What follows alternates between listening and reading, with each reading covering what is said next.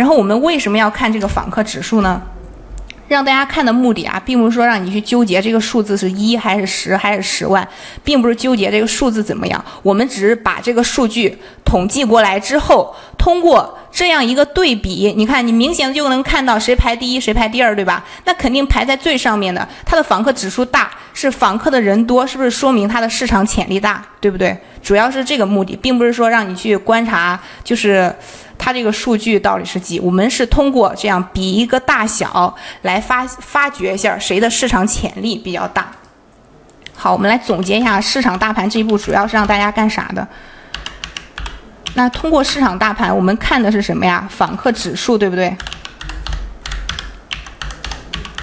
那通过这个访客指数呢，我们观察谁的数据比较大，排在前面的，就可以初步的判断出它的市场潜力是怎么样的。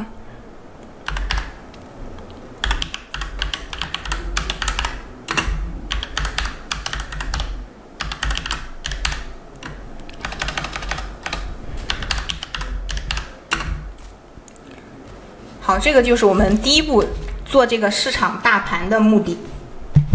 那刚刚我们也给大家说了，你要知道这个市场潜力之后，你肯定还需要知道顾客他喜欢这个产品具有什么属性，具有什么特征。那接下来呢，就需要用到我们这个选品专家了。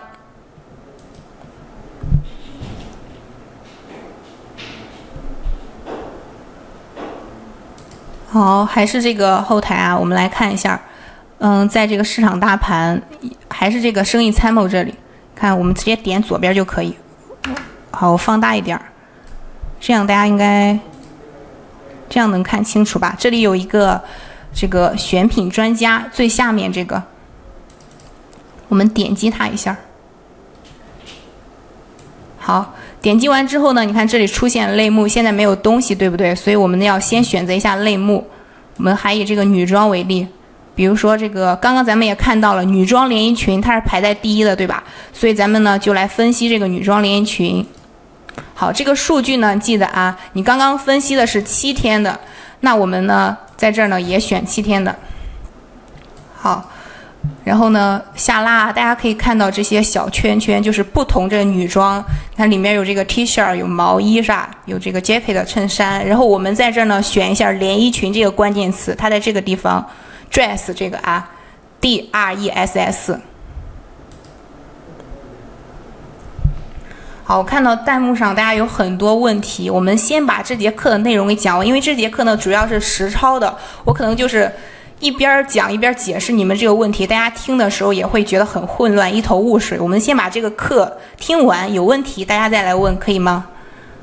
那点来点进去这个 dress 之后啊，这个是在哪里看的？现在这个数据哦，没有看清楚吗？那我再来操作一遍。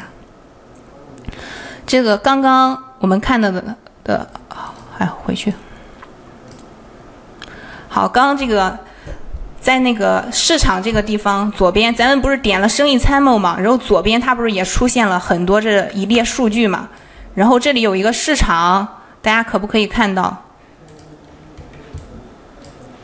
市场这里最下面有一个选品专家，现在我放的很大，应该可以看清楚。然后呢，咱们点击这个选品专家，好，我再重新点一下啊，因为我选了这个类目了，所以它一直我刷新了，好。好，现在它是这个样子的。为什么现在没数据呢？是因为我没选择。然后我们还以这个女装为例。然后刚刚咱们在筛选数据的时候，大家也看到了连衣裙，它是不是这个市场潜力是最大的？所以这节课呢，我们就给大家分析连衣裙。